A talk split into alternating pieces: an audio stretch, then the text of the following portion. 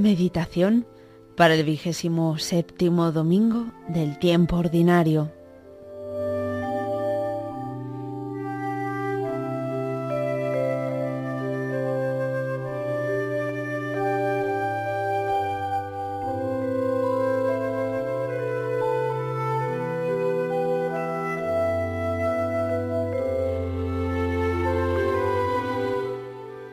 La liturgia de este domingo se centra en la virtud de la fe.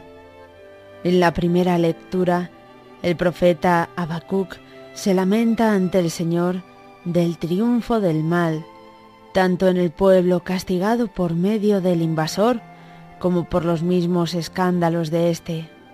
¿Hasta cuándo clamaré, Señor? ¿Por qué me haces ver desgracias me muestras trabajos, violencias y catástrofes. Se queja el profeta. El Señor le responde al fin con una visión en la que le exhorta a la paciencia y a la esperanza, pues llegará el día en que los malos serán castigados. La visión espera su momento, se acerca a su término y no fallará. Si tarda, espera, porque ha de llegar sin echarse atrás. Sucumbirá quien no tenga su alma recta, pero el justo vivirá por la fe. Aun cuando en ocasiones pueda parecer que triunfa el mal y quienes lo llevan a cabo como si Dios no existiera, llegará a cada uno su día y se verá que realmente ha salido vencedor quien ha mantenido su fidelidad al Señor. Vivir de fe es entender que Dios nos llama cada día y en cada momento a vivir con alegría como hijos suyos, siendo pacientes y teniendo puesta la esperanza en Él.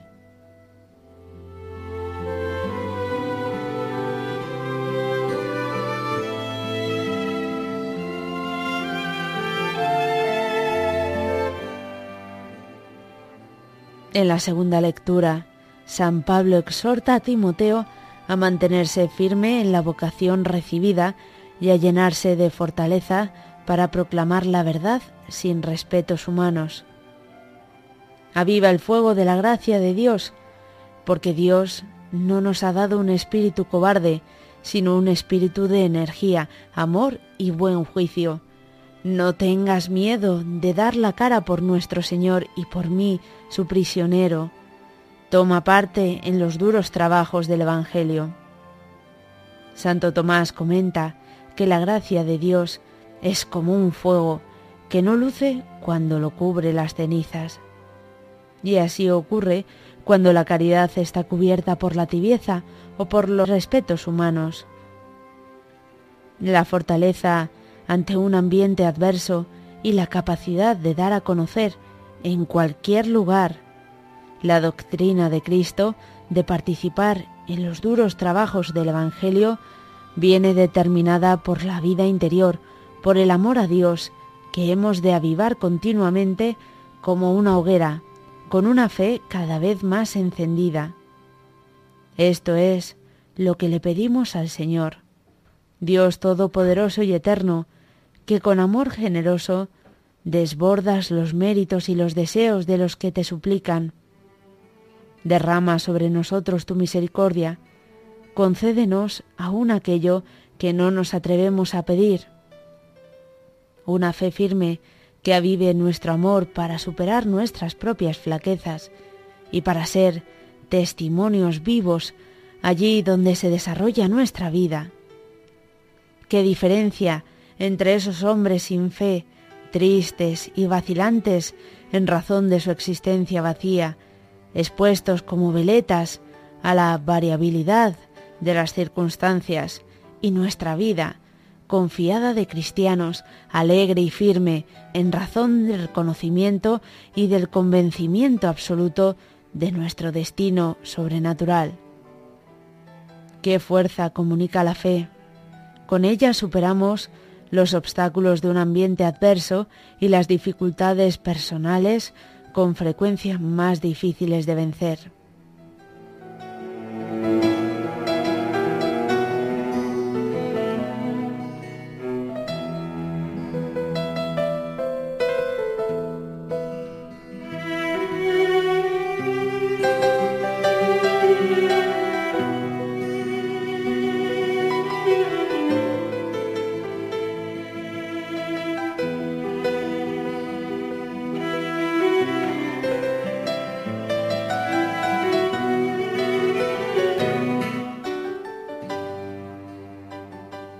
Existe una fe muerta que no salva.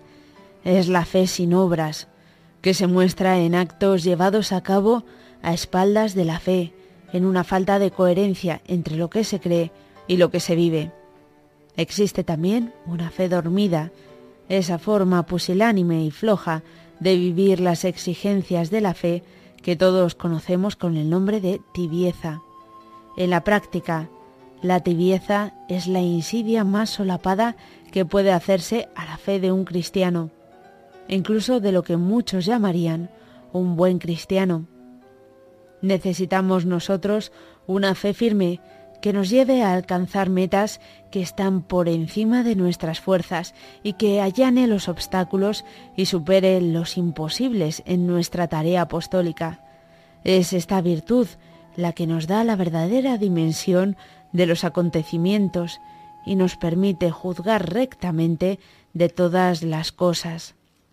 Solamente con la luz de la fe y con la meditación de la palabra divina es posible reconocer siempre y en todo lugar a Dios, en quien vivimos, nos movemos y existimos.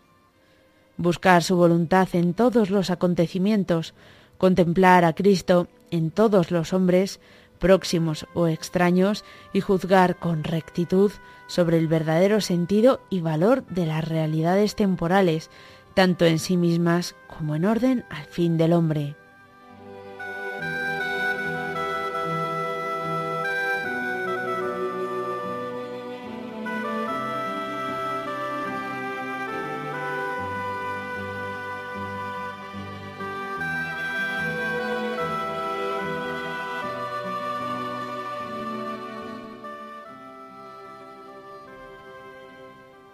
En ocasiones Jesús llama a los apóstoles hombres de poca fe, pues no estaban a la altura de las circunstancias.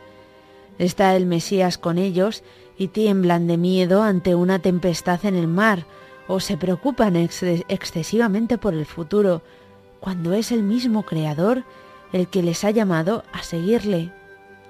El Evangelio de la Misa nos presenta a los apóstoles que, conscientes de su fe escasa, le piden a Jesús, aumentanos la fe. Así lo hizo el Señor, pues todos terminarían dando su vida. Supremo testimonio de la fe, por atestiguar su firme adhesión a Cristo y a sus enseñanzas. Se cumplió la palabra del Señor.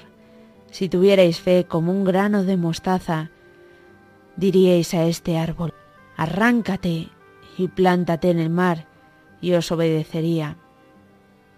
La transformación de las almas de quienes se cruzaron en su camino fue un milagro aún mayor.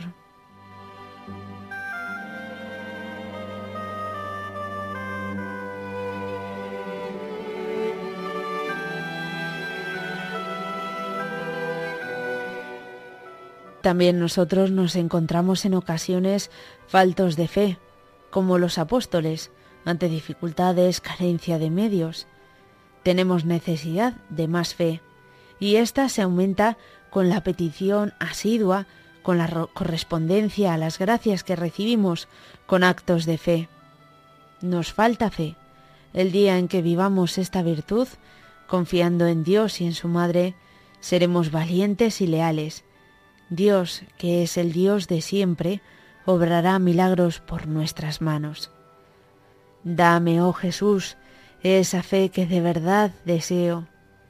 Madre mía y Señora mía, María Santísima, haz que yo crea.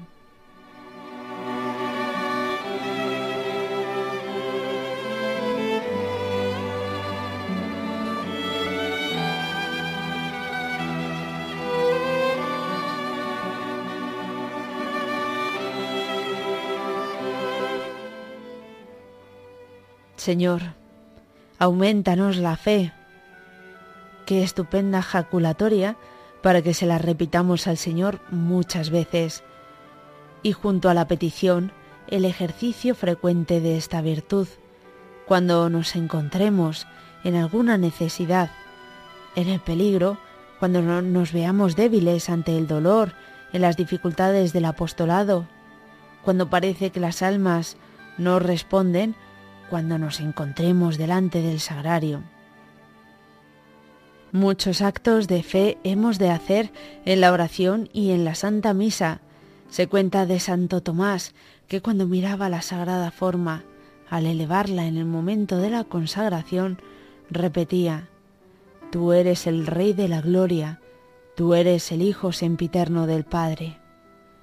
Y San José María, escriba de Balaguer, solía decir interiormente en esos mismos instantes, Aumentanos la fe, la esperanza y la caridad, y te adoro como con devoción, Dios escondido, mientras hacía la genuflexión. Muchos fieles tienen la costumbre de repetir devotamente en ese momento, con la mirada puesta en el Santísimo Sacramento, aquella exclamación del apóstol Tomás ante Jesús resucitado, Señor mío y Dios mío. De cualquier forma, no podemos dejar que pase esa oportunidad sin manifestar al Señor nuestra fe y nuestro amor.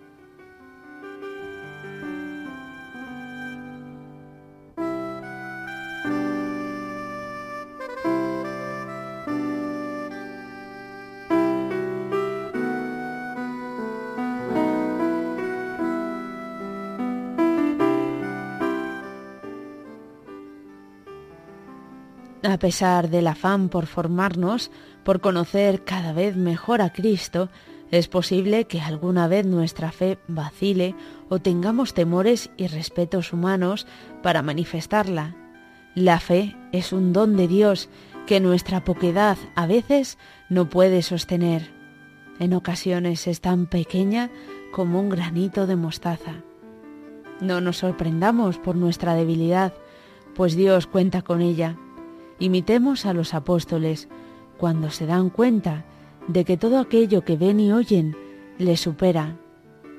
Pidámosle entonces, a través de Nuestra Señora y con la humildad de los discípulos, que aumente nuestra fe para que, como ellos, podamos ser fieles hasta el final de nuestros días y llevemos a muchos hasta Él, como hicieron quienes les han seguido de cerca en todos los tiempos.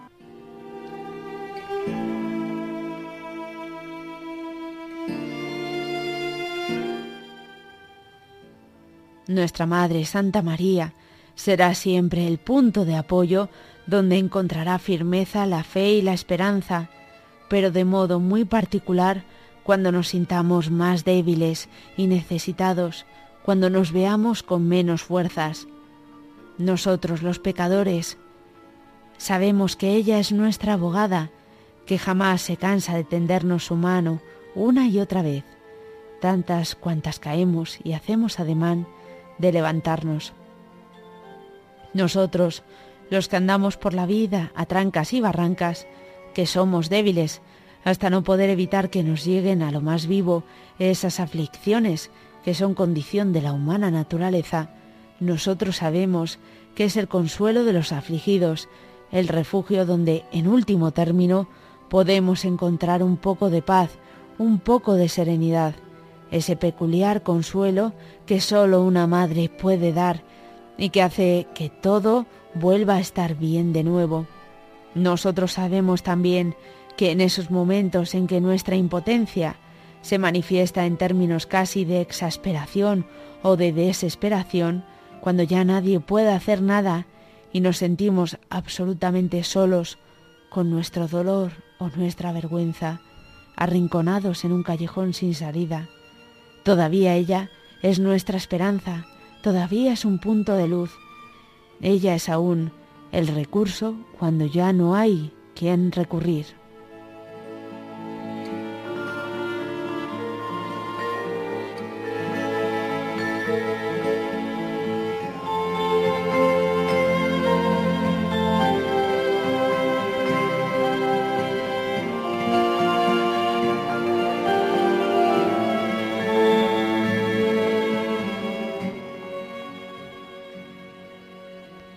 Aquí, queridos oyentes de Radio María, la meditación para el vigésimo séptimo domingo del tiempo ordinario.